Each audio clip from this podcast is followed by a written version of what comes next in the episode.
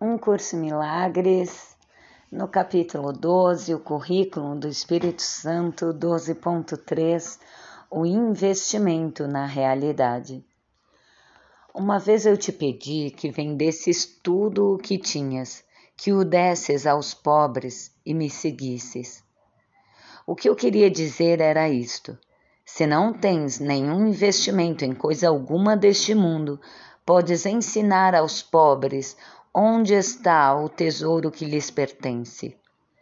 Os pobres são simplesmente aqueles que investiram de forma errada e eles, de fato, são pobres. Posto que estão em necessidade, te é dado ajudá-los, já que estás entre eles. Considera com que perfeição a tua lição seria aprendida se não estivesses disposto a compartilhar essa pobreza pois pobreza é falta e existe apenas uma falta, uma vez que existe apenas uma necessidade. Suponhas que um irmão insista para que faças algo que achas que não queres fazer. A própria insistência do teu irmão deveria dizer-te que ele acredita que a salvação está nisso. Se insistes em recusar e vivencias uma reação rápida de oposição, estás acreditando que a tua salvação está em não fazer isso. Neste caso, estás cometendo o mesmo equívoco que ele e estás fazendo com que o seu erro seja real para os dois.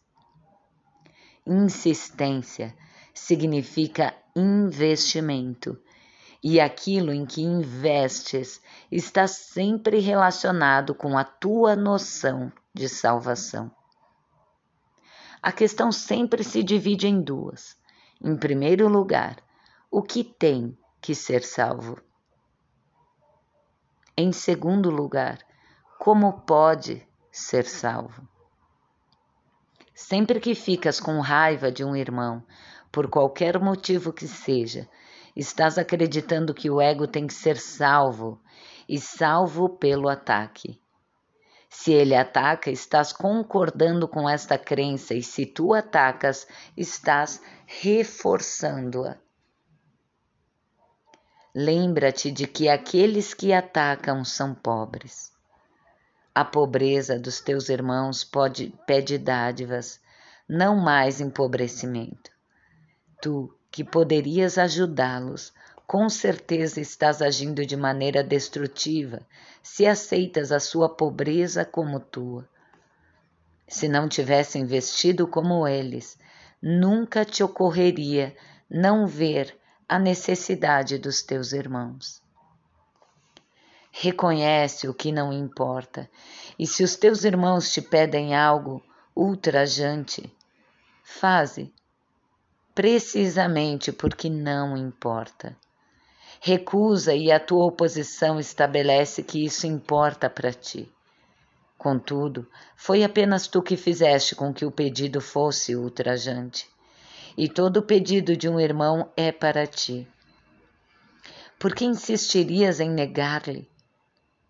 Pois fazê-lo é negar a ti mesmo e empobrecer a ambos. Ele está pedindo salvação, assim como tu. A pobreza é do ego e nunca de Deus. Nenhum pedido, entre aspas, ultrajante, pode ser feito a alguém que reconhece o que tem valor e não quer aceitar nenhuma outra coisa. A salvação é para a mente e é obtida através da paz. Essa é a única coisa que pode ser salva, e esse é o único caminho para salvá-la.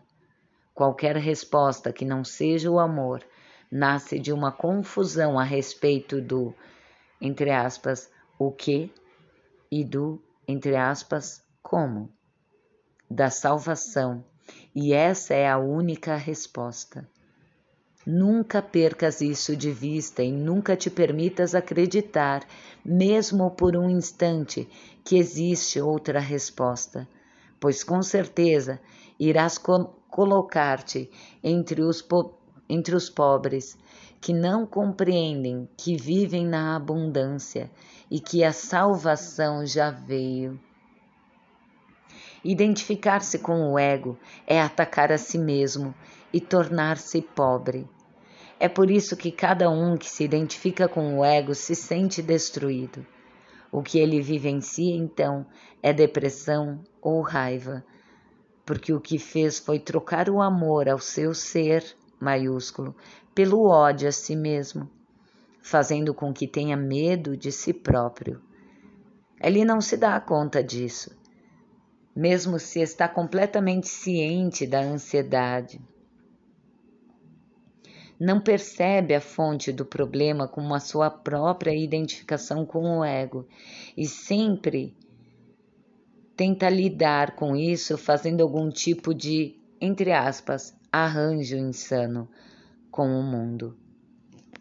Ele sempre percebe que o mundo como algo exterior a ele ele sempre percebe esse mundo como algo exterior a ele, pois isso é crucial ao seu ajustamento. Ele não reconhece que faz esse mundo, pois fora dele não existe qualquer mundo. Se apenas os pensamentos amorosos do Filho de Deus são a realidade do mundo, o mundo real tem que estar em sua mente. Seus pensamentos insanos também têm, que estar em sua mente, mas ele não é capaz de tolerar um conflito interno desta magnitude.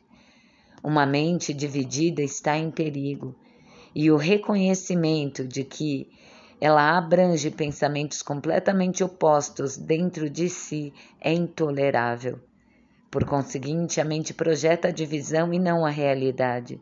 Tudo o que percebes como um mundo exterior é meramente a tua tentativa de manter a tua identificação com o ego, pois todos acreditam que a identificação é salvação.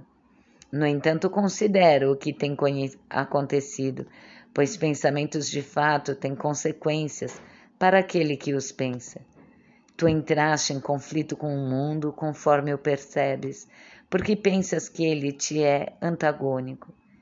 Isso é uma consequência necessária do que tens feito. Tens projetado para fora o que é antagônico ao que está dentro e, portanto, terias que perceber as coisas deste modo. É por isso que tens que reconhecer que o teu ódio está em tua mente e não fora dela, antes de poderes livrar-te dele. E é por isso que tens que livrar-te do teu ódio antes de poderes perceber o mundo tal como ele realmente é. Eu já disse que Deus tanto amou o mundo que deu ao seu Filho único. Deus, de fato, ama o mundo real e aqueles que percebem esta realidade não podem ver o mundo da morte, pois a morte não pertence ao mundo real no qual todas as coisas refletem o eterno. Deus te deu o mundo real em troca daquele que fizeste, a partir da tua mente dividida, e que é símbolo da morte. Pois se realmente pudesse separar-te da mente de Deus, tu morrerias. O mundo que percebes é um mundo de separação. Talvez esteja disposto a aceitar até mesmo a morte para negar o teu Pai. Entretanto, ele, maiúsculo, não quis que fosse assim, e por isso não é assim. Ainda não podes ter uma vontade contrária à sua, maiúscula, e é por isso que não tens controle sobre o mundo que fizeste. Não é um mundo de vontade porque é governado pelo desejo de ser diferente de Deus. E esse desejo não é vontade. O mundo que fizeste é, portanto, totalmente caótico, governado por leis, entre aspas, arbitrárias, sem sentido e sem qualquer significado. Pois é feito de coisas que não queres, projetadas a partir da tua mente porque tens medo delas. Entretanto, este mundo está apenas na mente daquele que o fez, junto com a sua salvação real não acredites que ele esteja fora de ti, pois só reconhecendo onde ele está terás controle sobre ele, pois tu, na realidade, tens controle sobre a tua mente, já que a mente é um mecanismo de decisão. Se reconheces que todo ataque que percebes está em tua própria mente e em nenhum outro lugar, terás afinal localizado a fonte do ataque e ali onde ele começa, tem que terminar. Pois neste mesmo lugar está também a salvação. É lá o altar de Deus, neste mesmo lugar. É lá o altar de Deus, onde Cristo habita. Tu profanaste o altar, mas não o mundo. No entanto, Cristo colocou a expiação sobre o altar para ti.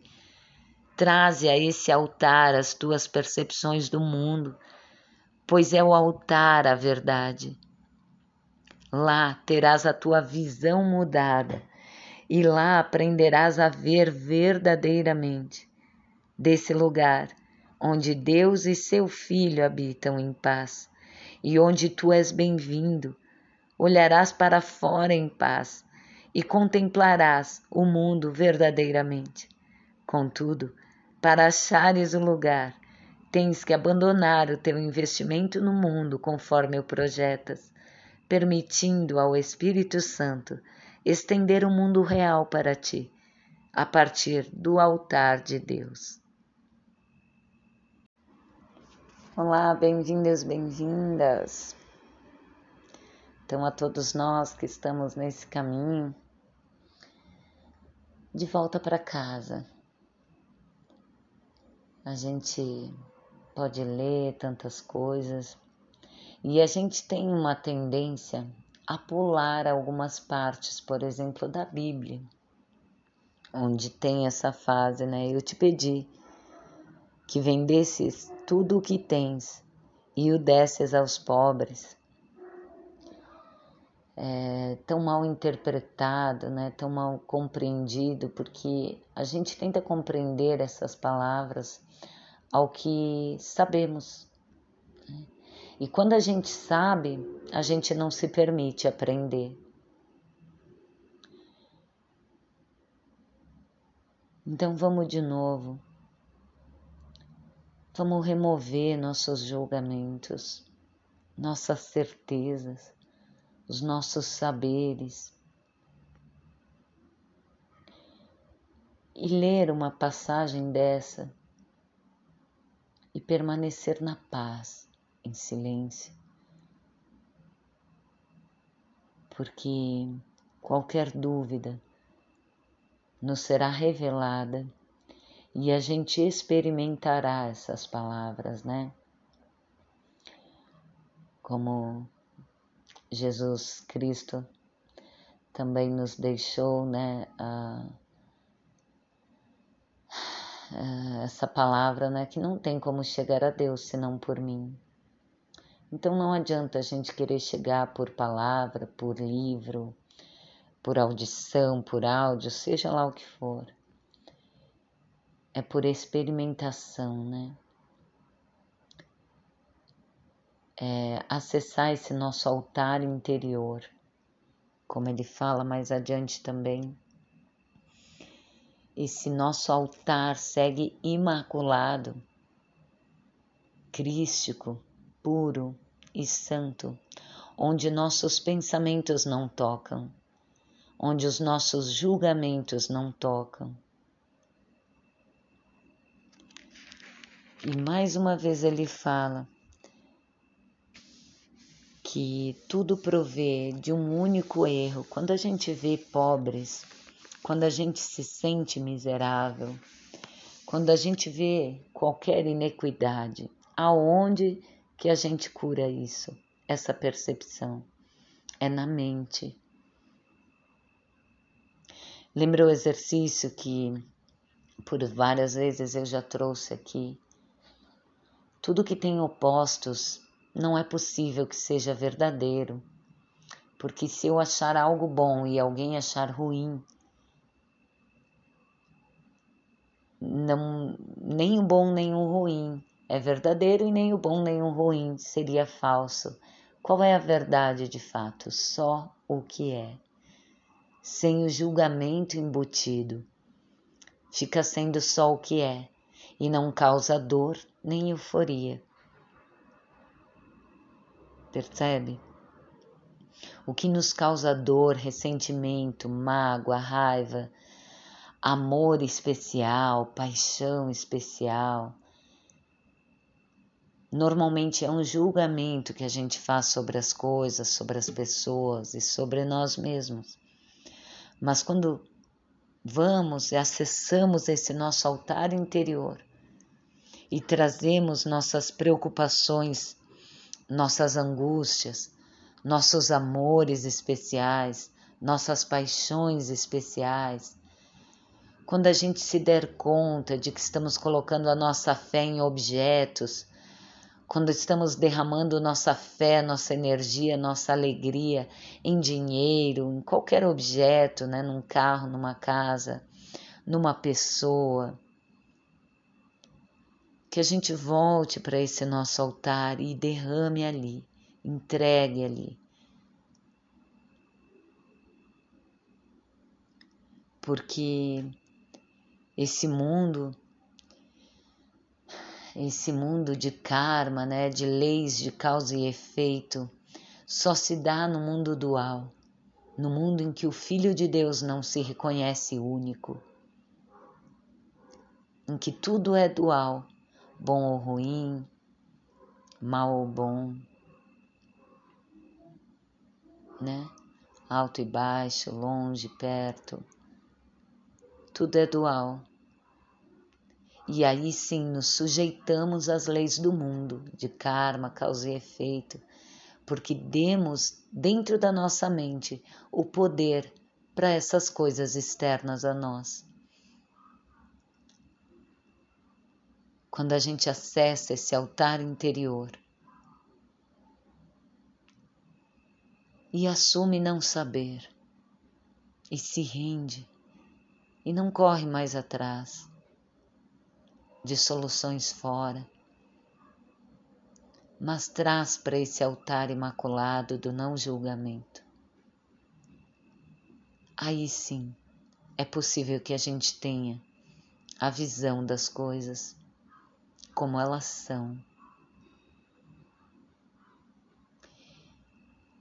E mesmo que inicialmente sejam breves instantes, breves vislumbres da verdade, ali, neste lugar, neste espaço de eternidade que acessamos, é que as curas, né, a cura vai se dando, a cura do único equívoco original. De acharmos que somos separados, de arrogantemente acharmos que somos separados de Deus. E que por isso temos que usar nossos esforços, temos que competir com os outros, temos que ganhar. Chegar em algum lugar que insanamente acreditamos que, sei lá, né? E, e aí já sabemos, né? Como temos vivido até aqui. Então, nosso convite hoje é que façamos dos nossos dias, dos acontecimentos, dos afazeres da nossa vida, oportunidades joias, tesouros para trazer para esse altar interior. Enquanto não sabemos o que fazer, façamos somente isso. Dedicaremos tempo de intimidade com a gente, de quietude, para revisar nosso dia, aquele acontecimento, aquele outro, aquela falta que eu presenciei no outro ou em mim, e trazer diante desse altar imaculado, dentro de mim,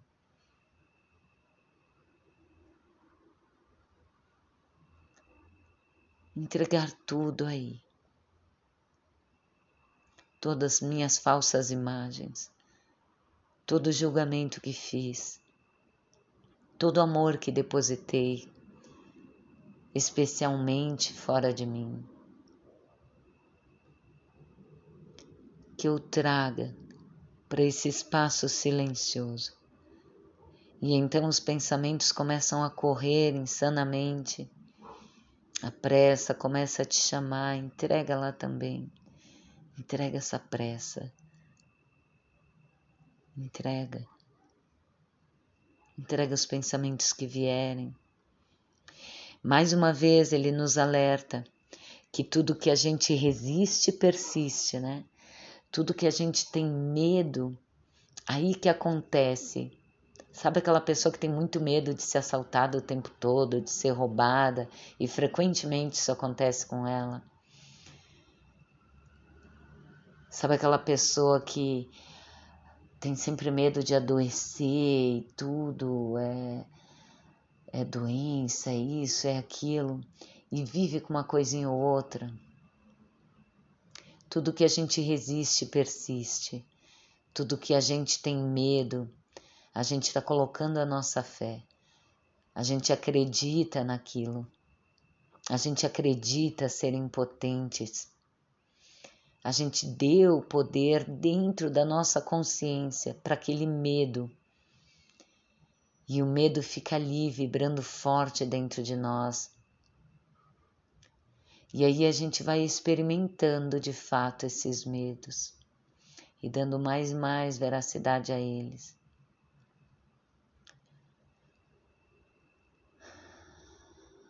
Então, entreguemos nosso medo diante deste altar que é dentro, que é dentro, para desfazer o erro é só voltando para dentro, abrindo um espaço, ainda que eu não saiba direito como fazer, ainda que eu não tenha encontrado um caminho em mim mesmo de como acessar meu altar. Que eu faça um pequeno movimento em direção a Ele, entregando assim meus pensamentos, os acontecimentos da minha vida. E se houver algo a desejar, que seja somente ver. Eu quero ver de outro modo.